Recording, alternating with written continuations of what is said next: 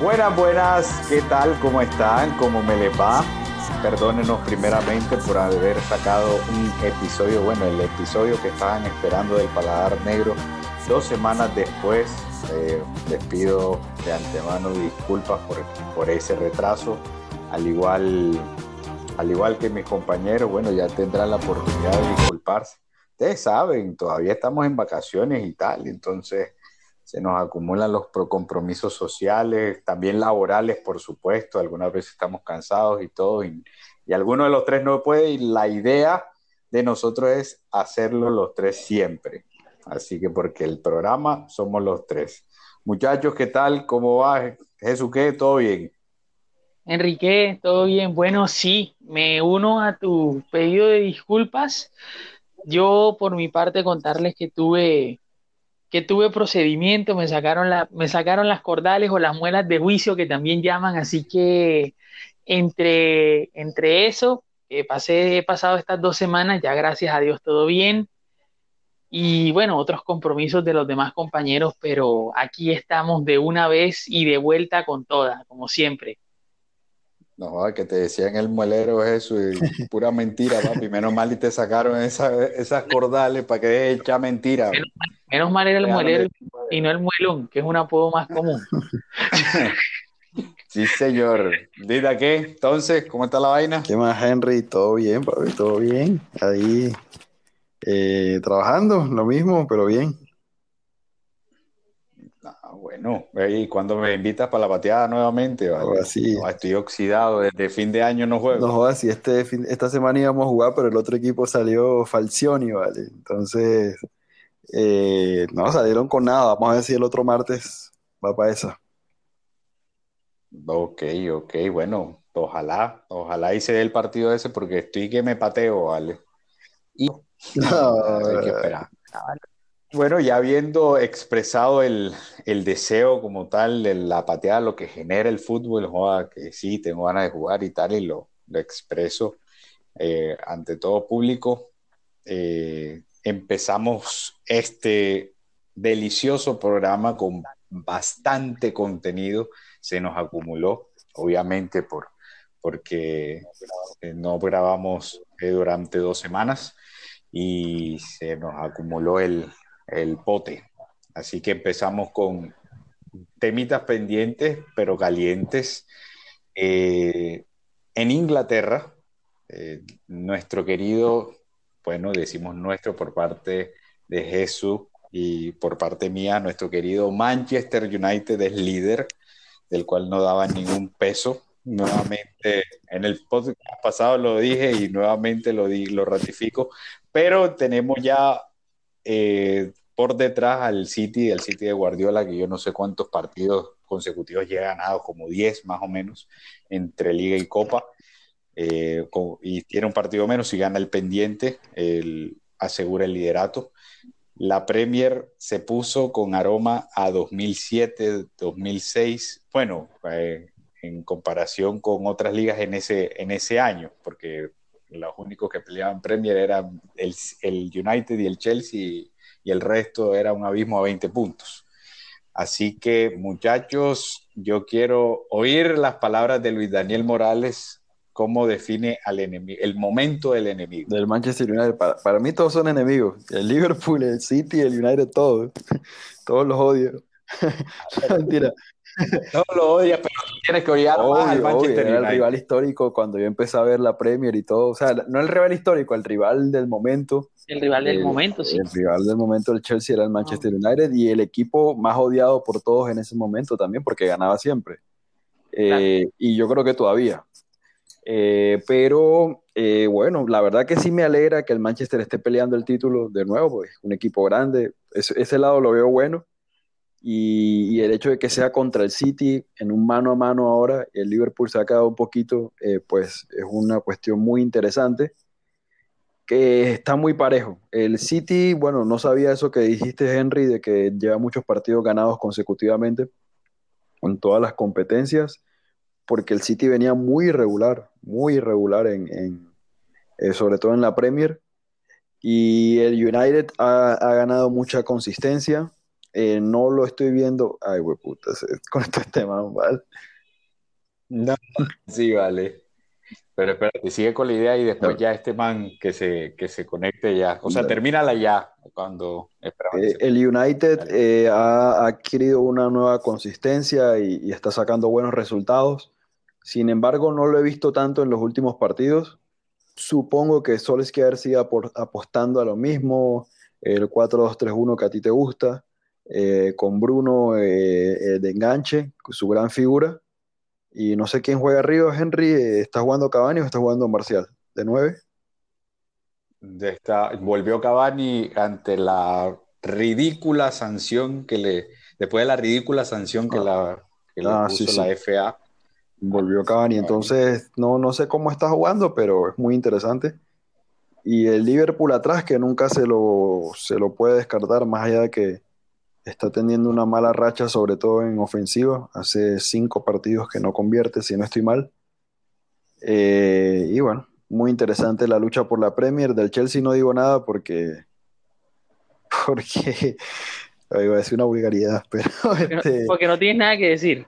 No, iba a decir una palabra más fuerte, algo más costeño. El Chelsea eh, no vale lo que tiene que valer, para decirlo.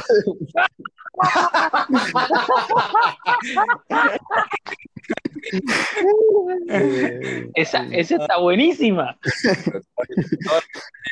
Todo le tenemos.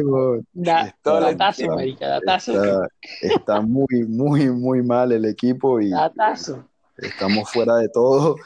Eh, pero bueno, el tema no es el Chelsea, el tema son los líderes y, bueno, esa es mi opinión. ¿Tú crees que Lampard debe seguir? Ya, ya, ya se le dio. Y bueno, es mi ídolo, es mi ídolo y todo, pero, pero no, no, ya suficiente, ha sido suficiente. Mucha, demasiada irregularidad. Bueno, yo creo que eh, antes de que se corte voy a hablar. Creo que el United, lo primero es un milagro que esté donde está. Es un equipo que ha ganado consistencia, sí, porque el nivel defensivo del, del Manchester United es eh, es buenísimo y es lo que ha venido trabajando eh, Solskjaer. Pero la verdad a mí, o sea, yo espero más de un equipo del United, sobre todo contra los del Big Six.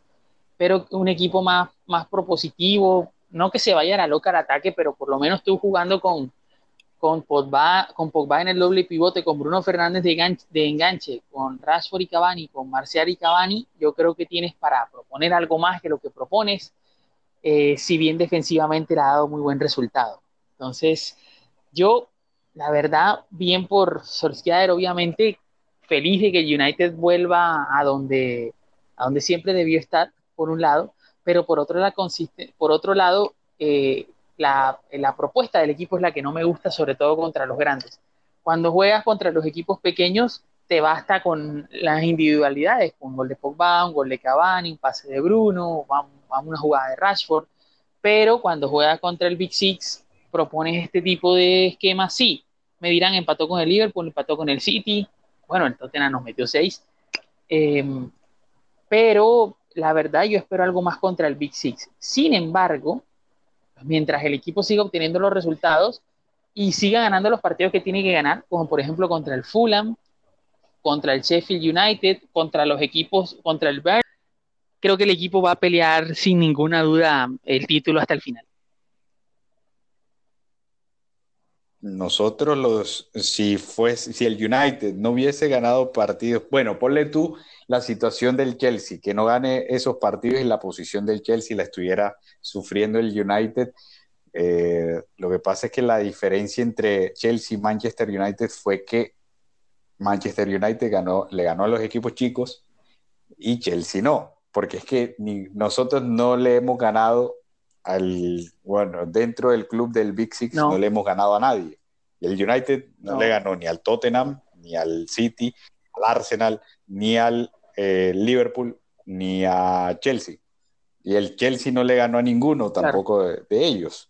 Pero esos son los puntos que estamos sacando para, para, que, para mantenernos en la punta. Esa es la gran diferencia. Todo partido, en el partido a partido, tienes que ser constante y ganar todo, así sea por 70 a 0, por 1 a 0, por la mínima o por medio a 0.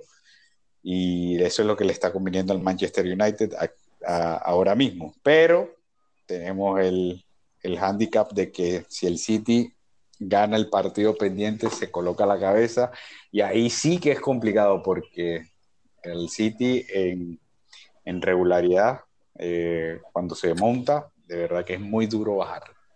Pero bueno, eh, y con esto pasamos a, España.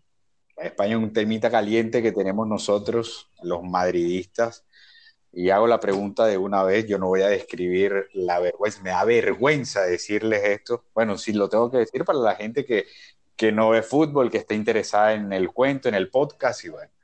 El Real Madrid perdió en los 16 avos de final una plantilla evaluada por, por 900 millones de euros, si no estoy mal, 800, eh, 900, contra un segunda B equipo de tercera división eh, en España, eh, hablado por menos, de, por, menos de, 50 millones, de 20 millones de, euros la plantilla, con presupuesto de 800 mil euros. Vergüenza, bochorno, humillante, eh, parecido al Alcorconazo, donde el Alcorcón le metió cuatro al Madrid que se había reforzado con las mil y una estrellas.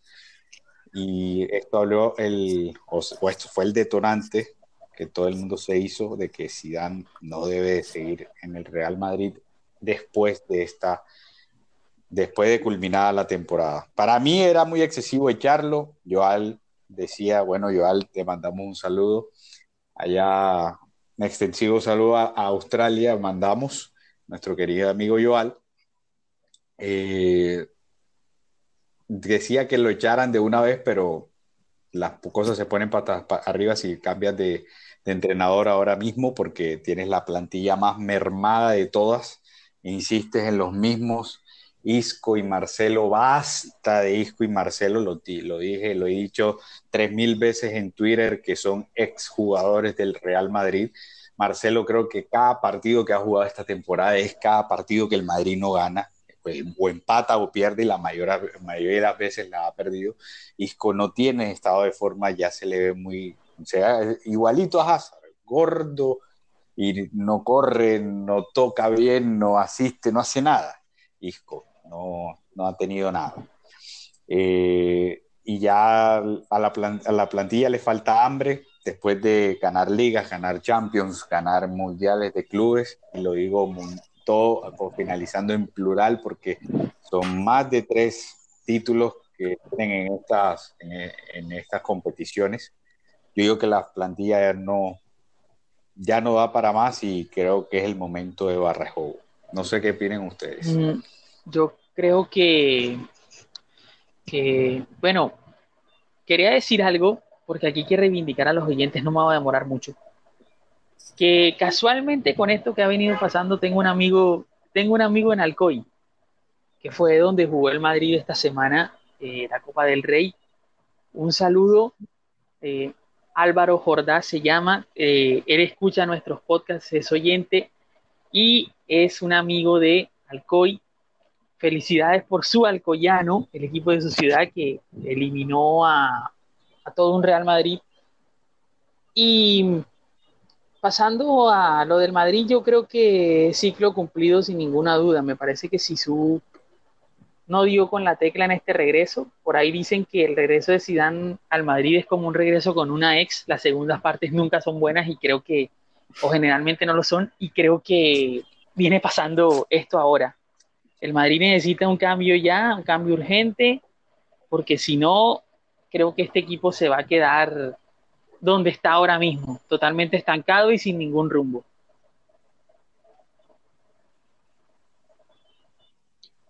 Y no, no, no tengo que comentar nada del Real Madrid porque no, he visto sus partidos últimamente. Es que es, que fue, no, es que fue humillante, perdió con un jugador más. No, terrible pero últimamente los fines de semana este, me ha tocado ocupado, entonces no estoy, estoy muy, muy lejos del fútbol, pero algún que otro partido lo veo.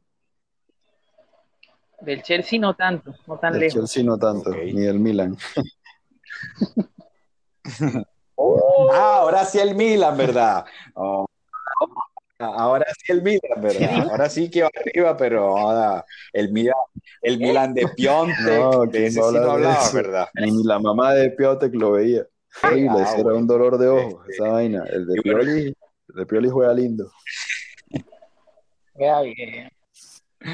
Y yo, yo tengo una, una, una radiografía del Real Madrid de Sidán.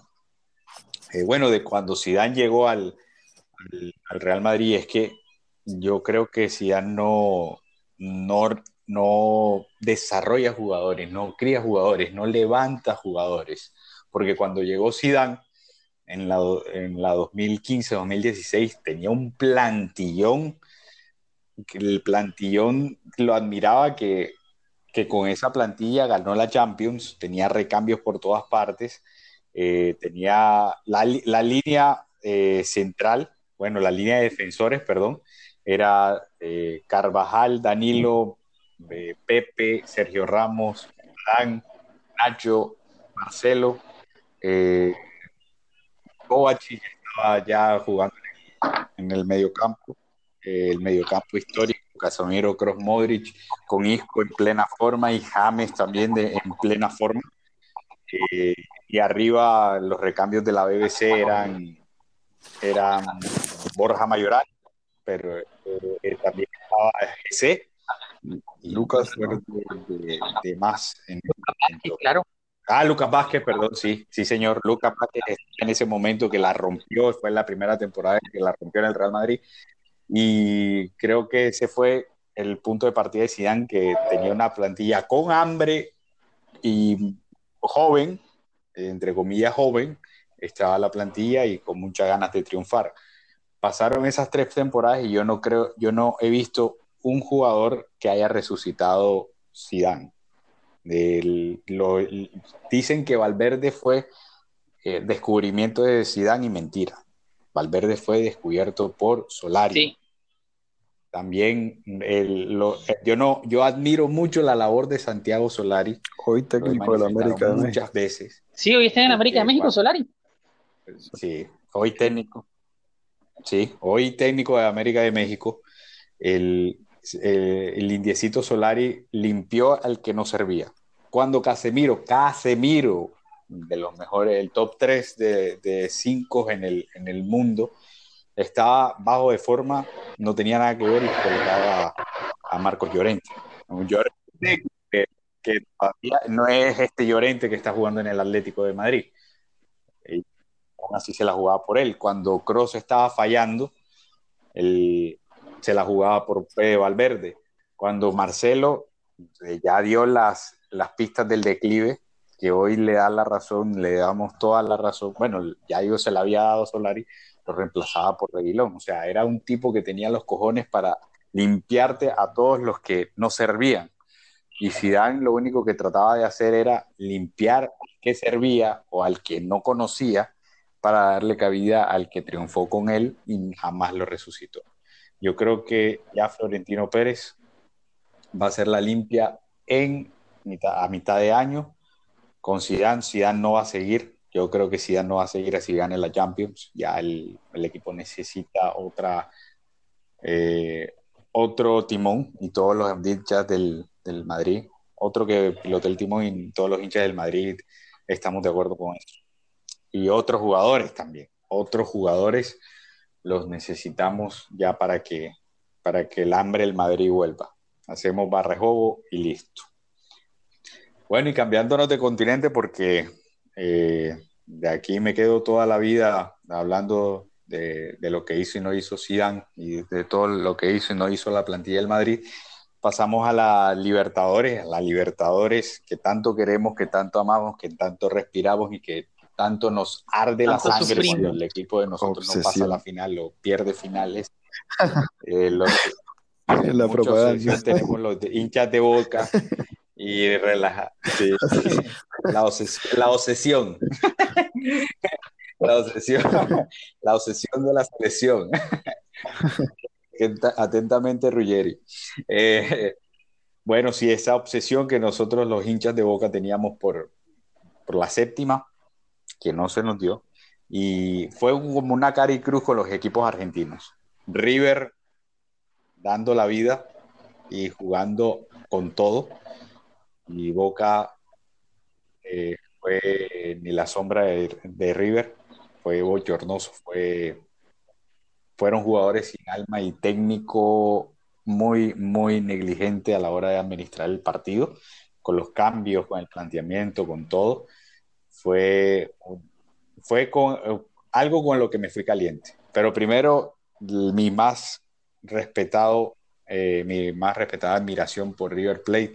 De verdad, yo le doy la copa a River Plate, eh, se la daba a, River Plate en el Allianz Parque por el partido que hizo. No me sorprendía, como, como lo dije, eh, pero a River, de verdad, mi mayor respeto por ser el eterno rival y por, por jugar de esa manera, con hambre, con ganas, con, con, fe, sobre todo con fe, que la tuvo siempre. Y que el fútbol fue muy cruel porque, porque el Bar acertó en todas, pero fue muy cruel a pesar de que River hizo el partido perfecto eh, contra un equipo que fue cagón, digámoslo así, fue cagón Palmeiras, y fue muy cagón eh, a la hora de afrontar el partido con River. Eh, Así no te pueden remontar una eliminatoria. Jugando así no te pueden remontar una eliminatoria, me decirte. Pero bueno, eso.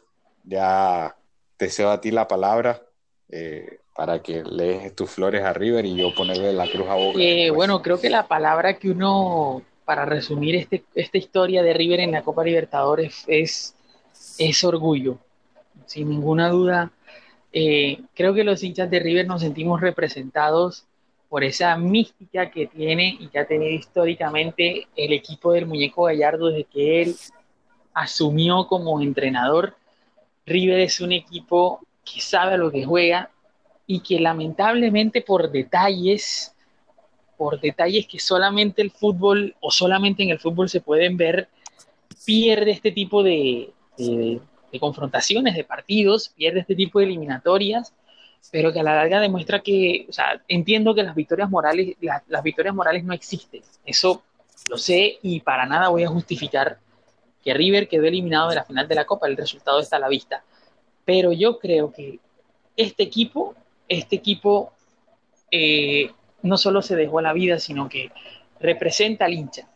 O sea, hay una comunión que no se había visto nunca desde que yo vengo viendo a River, y eso ya hace veintipico de años una comunión que nunca había visto, ni siquiera con el mejor Ramón Díaz, que es el entrenador que después del muñeco Gallardo es historia en River Plate, ni siquiera con él se veía. Entonces yo creo que River hoy dio una muestra de lo que es y deja muy, o sea, deja a su hinchada con un buen sabor de boca, buen sabor de boca, independientemente de la derrota.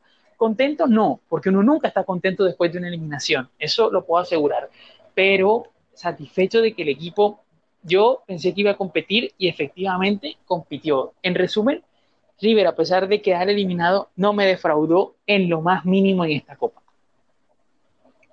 Eh, antes de que, de que eh, salgas a, criticar a Boca, que bien merecido lo tiene, y tal vez yo también lo haga, eh, de River hay que aplaudir la grandeza de, de, su entrenador y de sus jugadores que, bueno, lo hemos dicho acá, que, y todo el mundo lo sabe también, que a pesar de todos los jugadores que se venden en Europa, sigue renovándose, sigue eh, proponiendo un buen fútbol. Y River, ¿cuántos años lleva Gallardo en River? Desde el 2014, son 6, 7 años. Eh, sí. es el mejor equipo de América hace 7 años. O sea, es, es algo impresionante. Es impresionante. Ni siquiera el equipo de Bianchi Después uno discute cuál era mejor y yo creo que Bianchi, el que logró más objetivos, sí, pero que haya tenido una hegemonía tan larga ininterrumpida sobre el fútbol sudamericano en Copa Sudamericana al principio y después en Copa Libertadores es, es algo grande. Entonces hay que aplaudir y, es magnífico el trabajo de Gallardo y el trabajo de esos jugadores en River. Mm, y son siete años, pero también Eh, River tuvo sus altibajos, pero aún así. Se pierde la final con Flamengo cuando la merecía ganar. Perdió con Lanús, eh, que bueno, lo perdió el partido, tuvo un partido malo, pero, pero creo que, no sé, no sé si ustedes están de acuerdo, creo que todos estos años ha sido el mejor equipo de América. Yo creo que sí.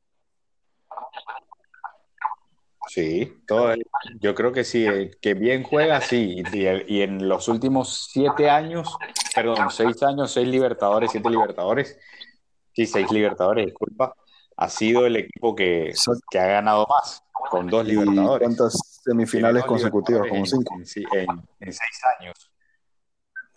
y, tiene cinco semifinales, eh, de las cuales, bueno, en dos torneos bueno, en un torneo fue que falló, que fue con, Independiente del Valle, que fue en el 2016.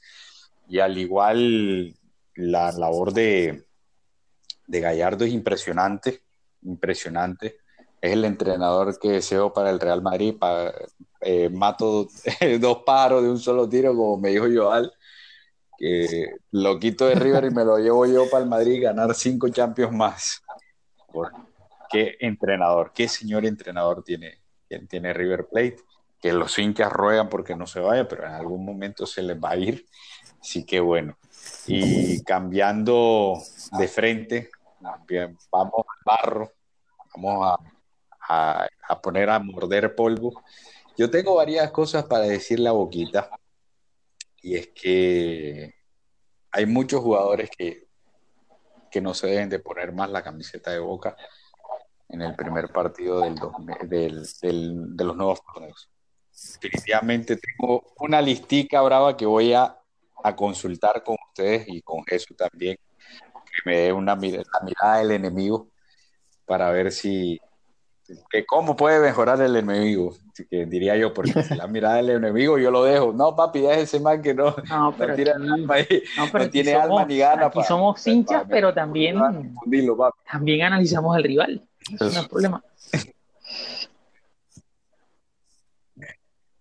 Pero bueno, o sea, y no, no, bueno, primeramente nombrar que Russo fue negligente en el partido porque no hizo los cambios que era, no se, no se jugó el todo por el todo y, que, que el, equipo no tuvo actitud. Y con eso de que el equipo no tuvo actitud, voy a esta lista de jugadores. Se los voy a nombrar uno, por uno eh, y me va a decir si tienen garra para seguir jugando en Boca o no. Andrada, ¿tiene garra o no garra para seguir jugando en Boca? ¿Es arquero de Boca o no? Sí. sí, Para Boca. Jugador para Boca. Buffarini. Buffarini, jugador para, para Boca o no es jugador para Boca. Aclarando, pues, independientemente que pueda ser titular o suplente, para eh, para mí no, mete mucha garra y todo, pero ya no está ni para suplente de Boca.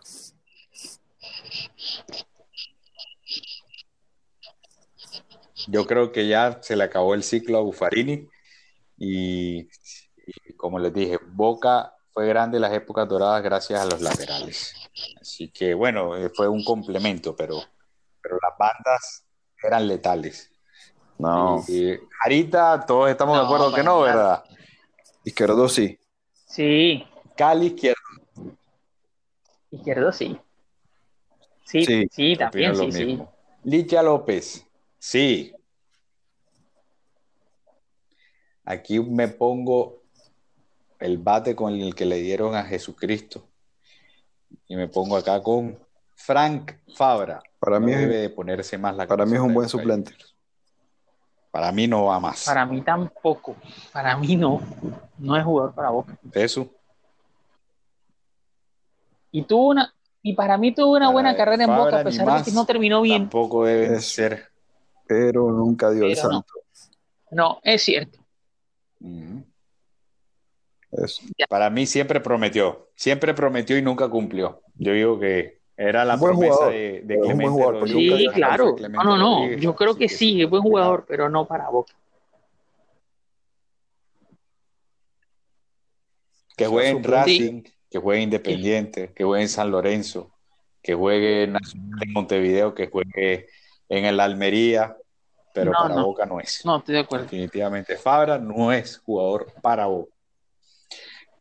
Jorman yo digo que sí es jugador para Boca, tiene que madurar, tiene que eh, coger ejemplo, eh, jugador joven, primera, De acuerdo. primer año en Boca, creo que sí, Sí. es jugador para Boca. Creo que si. Boca quiere, eh, entre comillas, cambiar el estilo, tiene que jugar en torno a Campuzano. Me parece un jugador diferente. Yo creo que sí.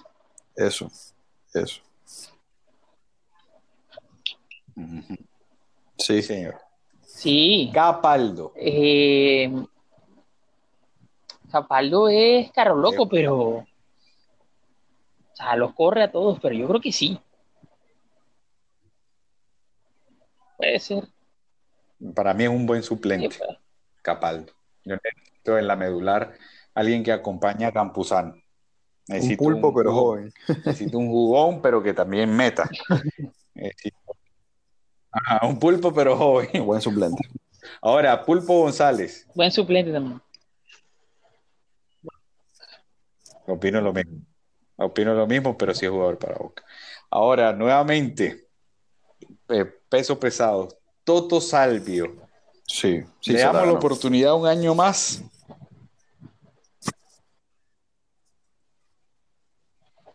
Para mí, Salvio ha fallado en los partidos más eh, También es cierto. importantes de, de Boca últimamente. Para mí, Salvio, Sal- Salvio cuando se la tiene que poner, no se la puso. Yo, yo estaba ilusionado con Salvio, jugador de calidad, jugador, un buen jugador, pero que sinceramente, que en los momentos que lo hemos necesitado, no la... No, eh, para mí es Pavón, Salvio es Pavón. Te la tiro así, Salvo, Para mí- Salvio ha, sido, ha hecho el papel de- Salvio- de Pavón. Eh, venía jugando los bien años y de repente se cayó en los últimos 10 partidos. Entonces no sé si pueda volver a meter una racha buena, no sé. Pero para mí eso está en un muy bajo nivel. Hace rato. Hace varios partidos.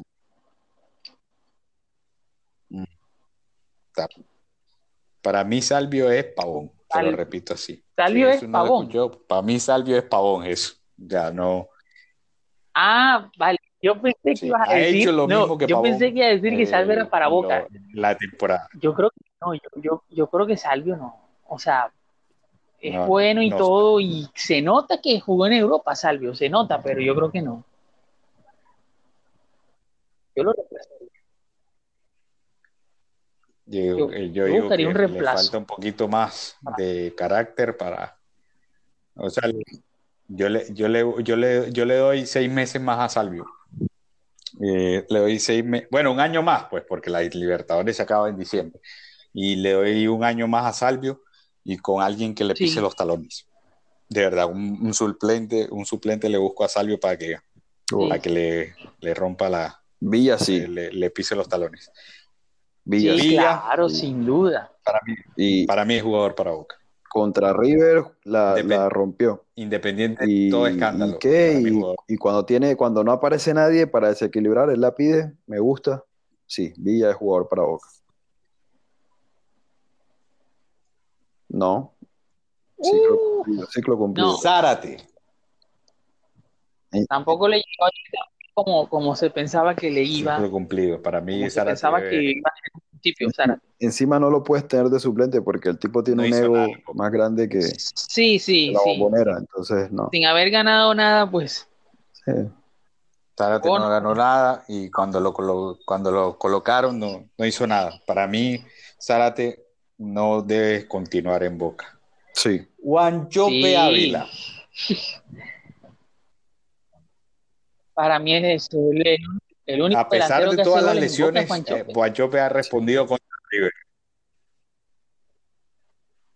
Juanchope Ávila debe seguir, pero necesito a alguien, eh, eh, alguien, un nueve titular, un nueve titular, un nueve que le emboque, no como Soldano, Para mí Soldano es un buen suplente. que no, para mí ya que te cumplido. A pesar de, no, para mí cumplido Soldano. Si no vamos a seguir con la, la misma Soldano juega muy bien, juega muy bien, eh, se sacrifica mucho. Soldano. El problema es que no tiene gol. Eh, Sí, no tiene no, por, por esa razón no puede estar en Boca, pero, pero bueno, hace un trabajo sucio interesante. Para mí es un buen suplente. Sería un buen suplente. para mí no debe continuar porque nos condena el mismo juego siempre y si queremos jugar a, los soldanos no vamos a mejorar. Yo creo que Soldano, muchas gracias, de verdad, no tengo nada en contra tuya. Bueno, sí tengo en contra es que no le haces un gol a nadie y a pesar del trabajo sucio, yo creo que para mí Soldano no. Necesitamos un 9 que siempre la meta, que siempre esté disponible eh, y que Guanchope se quede. El último de todos sí es calientico. El Edwin. El, Edwin sí, sí es jugador para Boca. Sí, Cardona, claro. Los dejo.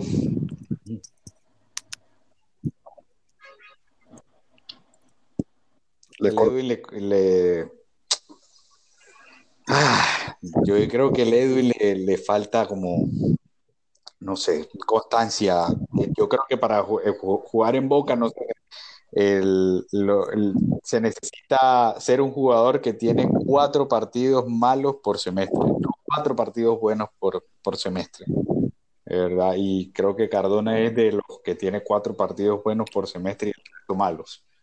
Creo que Cardona en estos momentos, yo le doy la oportunidad, porque el Edwin es distinto, eh, al igual que Tevez, creo que son los que mejores juegan, lo que mejor tratan la pelota, pero, pero le doy otra oportunidad para que se despabile. A la próxima, si no gana la Libertadores, creo que faltó Tevez. Perdona ciclo, ciclo cumplido. De verdad que sí. Que obviamente, obviamente, bueno, Tevez, obviamente no lo iba a nombrar porque es la bandera de Boca, es la, es la bandera de hoy, Y es el mejor jugador de Boca hoy. La bandera de la 12 es la bandera de Está jugando muy bien. Y es el mejor jugador de Boca. Es la autoridad, y yo creo que eso es lo que era lo que necesitaba Boca, una autoridad en la cancha. Para mí Tevez la autoridad y no, no se debe ir. Tevez es la bandera de Boca, que más allá de que es la bandera y la autoridad, está jugando bien. Está jugando, es el mejor arriba. No, Tevez no se debe ir, no se debe ir. Sí, no se debe ir, o sea, y cogió el liderato de Boca, porque es que si yo te digo que es la autoridad ahora mismo de Boca, es porque está jugando bien y cuando volvió no era autoridad en Boca, a pesar de que era el, jugador insignia de Boca cuando volvió de, China. Entonces ahora sí es la autoridad, ahora sí es, cuando el Boca lo cogió ruso, ahora sí es ese, esa alma, eh, que Boca Juniors es de Deportivo Carlos Tevez, es por eso que digo y que. el otro que le veo cosas de líder afuera muy bueno, me gusta mucho, es Izquierdos. Se equivoca a veces todo, pero, pero le mete unos huevos enormes. Jugador para Boca 100%. Bueno, y si viene el Rojo, ha bajado de, de, de, al rendimiento, toca. pero toco, Rojo, perdón, Rojo tiene que ganarse el puesto también. No es que llega y, y enseguida.